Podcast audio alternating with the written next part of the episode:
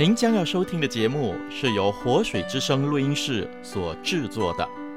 我们的网址是 www.dot livingwaterstudio.dot net l i v i n g w a t e r s t u d i o dot n e t。祝您收听愉快。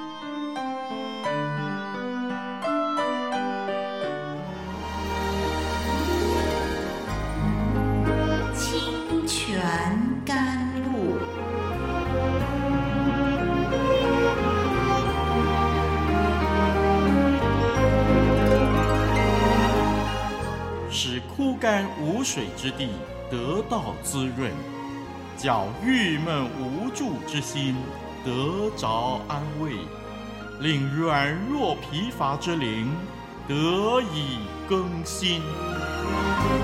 欢迎同来之曲《清泉甘露》。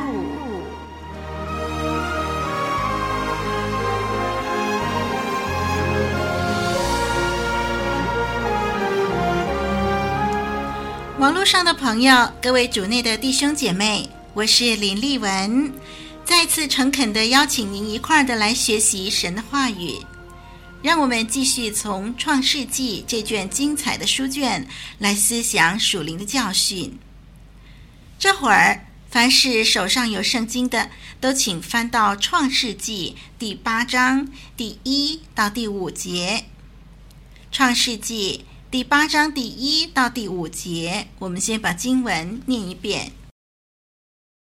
神纪念挪亚和挪亚方舟里的一切走兽牲畜。神叫风吹地，水势渐落，渊源和天上的窗户都闭塞了，天上的大雨也止住了，水从地上渐退。过了一百五十天，水就渐消。七月十七日，方舟停在亚拉腊山上，水又渐消。到十月初一日，山顶都现出来了。好，我们读到这儿。上一集呢，我们研究到第七章最后一节，那里说水势浩大，在地上共一百五十天。接下来这一段，第八章开始描写大水如何退去，旱地如何重新出现，植物再度生长，人类再次得以居住在世界上。我们看见神起初创造的天地，因为人类的罪恶，不得不审判而毁灭。在这接下来的研究当中，我们又看见，在这毁灭过后，神再一次的重新啊建立这个新的世界、新的秩序、新的景象。借着挪亚一家，也借着方舟里蒙拣选的各类活物繁衍后代。让我们来逐步分析经文吧。首先，我们注意第一节。第八章第一节说：“神纪念挪亚和挪亚方舟里的一切走兽牲畜。”让我们注意“纪念”这个字，在新译本圣经翻译为“顾念”，英文 NIV 是 “remember”，God remember。纪念在希伯来文 “zakar” 这个词语呢？当他用在指向神的时候啊，那么表示这个行动是基于以前的承诺而做的。就是说，zakah 纪念希伯来文这个字，当他用在神的身上的时候，那么就表示纪念这个行动是因为以前的承诺而纪念。神纪念是因为他曾经承诺。神要信实地坚守他的应许，所以他终止了洪水，实践了他的承诺。他纪念挪亚，就叫风吹地，使水渐渐消退。圣经对于“纪念”这个词的用法，并不只是想到某个人，或者是想起某个人。纪念呢，在圣经的用法是，呃。代表对某个人的关怀，愿意以爱心的行动去帮助他。所以当神纪念一个人的时候，他就借着施恩来表达。他纪念挪亚和挪亚方舟里的一切走兽、牲畜，所以我们就看见接下来就记载了神怎样施恩于他们了。我们会发现，从第七章十六节之后，经文当中啊不再提到挪亚，一共有一百五十天之久。这一百五十天的时间，没有任何跟挪亚有关的消息。不过，神并没有忘记挪亚和他的一家。无论雨再怎么大，水势再怎么汹涌，方舟外面的人与活物一个个被大水吞没。方舟内的一举一动、起居饮食，神都清楚。他看顾，他守望，他一刻也没有离开他所拣选的。是的，听众朋友。纵使别人怎么忽略你，这个世界怎么忘记你，但是神始终留意你、纪念你。这么伟大的神，竟然顾念、纪念 Zakar，我们这个渺小、微不足道的人，怎么不叫人欣慰呢？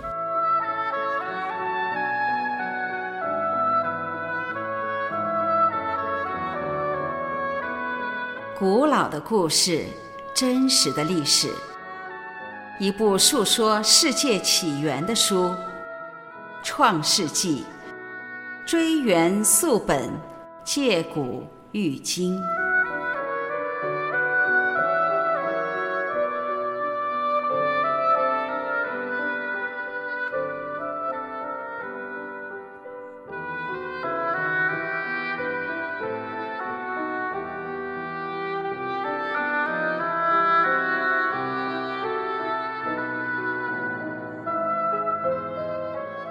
让我们继续看第一节。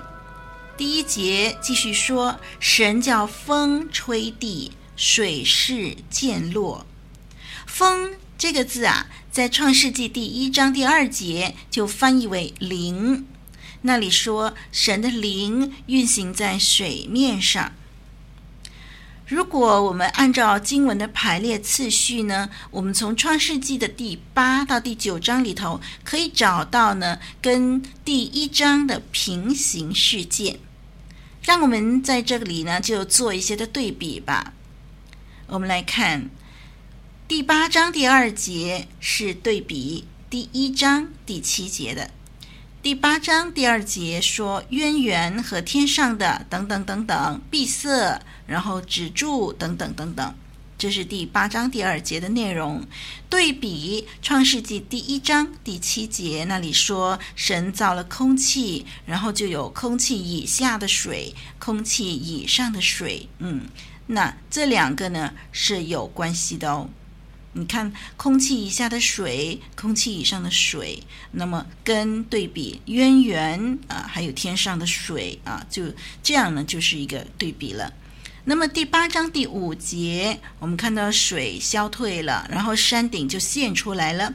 对比什么呢？对比第一章第九节，就是水要聚在一处，旱地要露出来，是不是？呃，平行的事件呢？第八章的第七节，那么这个挪亚就放出乌鸦，那么啊、这个乌鸦就飞来飞去啊。那么第一章的第二十节，神创造了天空的飞鸟，这些的飞鸟呢就飞在地面，飞在天空。你可以看到这样的对比吗？接着还有八章十七节，说到凡有血肉的活物等等等等，要多多的滋生在地上。那是从方舟出来以后，这些的活物呢，再一次的要繁衍后代。那么对比第一章第二十五节，那时候神也造出各样的走兽啊，那么各从其类，他们也是多多的滋生繁衍在地上。再来看第九章第一节，生养众多，遍满了地。那么对比什么呢？对比第一章第二十八节上半节，那里也是说到要生养众多，遍满地面。第九章的第二节，再对比第一章的第二十八节下半节。第九章第二节是神对挪亚说：“这一切都交付在你们的手中。”那这是从方舟出来以后，呃，挪亚重新领受了神的交托，把这个治理地面的这个呃任务义务交托在挪亚和挪亚的后代手中。那么对比第一章二十八节下半节，神造人的时候，神说要叫人怎么样呢？治理。管理大地，这是对比了。最后呢，我们再看九章第三节，就凡活着的动物，活着的动物，这是九章第三节呢。神说到可以成为人的食物的这个活着的动物，对比在第一章二十九到三十节，神赐给人的食物是菜蔬、果子、青草，这个青草是给动物吃的。所以这个是说到动物的食物，还有人的食物等等。所以我们看见这些的事件呢，啊，都是彼此对比的。让丽文再重复一遍：八章二节对比第一章第七节，八章五节对比第一章第九节，八章七节对比第一章二十节，八章十七节对比第一章二十五节。九章第一节对比一章二十八节上半节，九章第二节呢对比第一章第二十八节下半节，还有九章第三节对比第一章的二十九到三十节。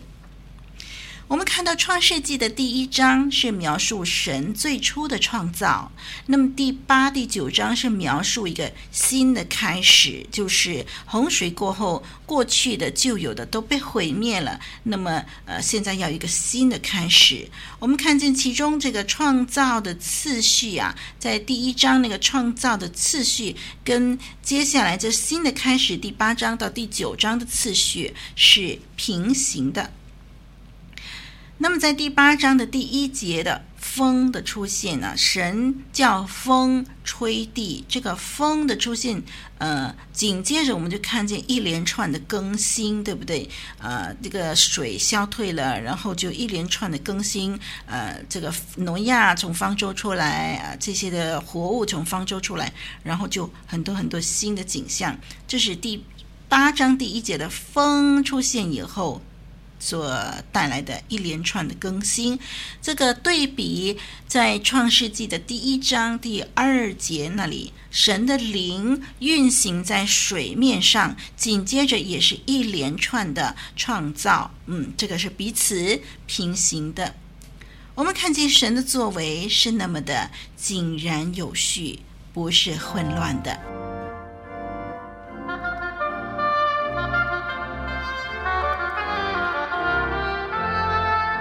一句诚恳的分享，一生宝贵的学习。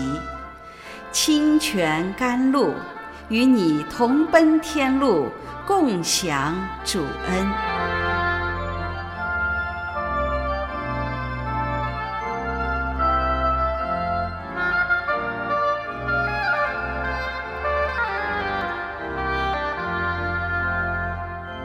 我们接着来看经文第四节，在第四节当中记载了方舟停在亚拉腊山上。亚拉腊山是位于古代的乌拉图，是在亚述地区。它呢后来就成为一个相当大的山地王国。我们可以参考耶利米书五十一章二十七节，以赛亚书三十七章三十八节，那里都提到亚拉腊。那么它的领土呢，就包括了米索波大米以北，就是今天土耳其的东部地区、亚美尼亚、亚塞拜疆和伊朗西北部的地区。方舟大概是停留在乌拉图南边啊。那么经文说到方舟停在亚拉腊山上，这个“山”字呢是复数的，就是说是指一系列的山脉。在英文圣经 NIV 的记载是：“The ark came to rest on the mountains of Ararat。” the mountains of Ararat。所以是山是复数的，因此呢，我们只能够知道说这个方舟是停留在亚拉拉山脉当中，却没有办法准确的知道是哪个山脉，是哪座山。很多的探险队试图要找出方舟的所在地，虽然很多次似乎发现了方舟的踪迹，不久又失去了线索，一直到今天还是没有办法找到整艘的方舟。然而呢，从各个方面的证据都显示，方舟确实是存在的。从这件事情，我们会发现，神一方面在不同的时代让人找到方舟存在的证据，以证明创世纪所记载的方舟和洪水是真的；另外一方面，神又将方舟隐藏，确实是用心良苦。没有人知道为什么神到如今还没有让人发现方舟，但是可以推论的就是，如果方舟被发现，将会引起几个问题。首先，方舟可能变成了偶像崇拜。第二个问题是，方舟如果被发现，要归谁保管呢？回教、犹太教、基督教必定为了方舟而引发世界大战。所以，至少到目前为止，方舟的出现是弊多于利。无论如何，敬畏神的人都知道，圣经的记载是千真万确的。所以，即使我们没有亲眼看见，却依然可以相信有方舟。好，那我们今天的研究暂时在这儿呃打住了，让我们继续。留意下一集的播出，继续的来学习。我是你的属灵伙伴丽文，神祝福你，再会。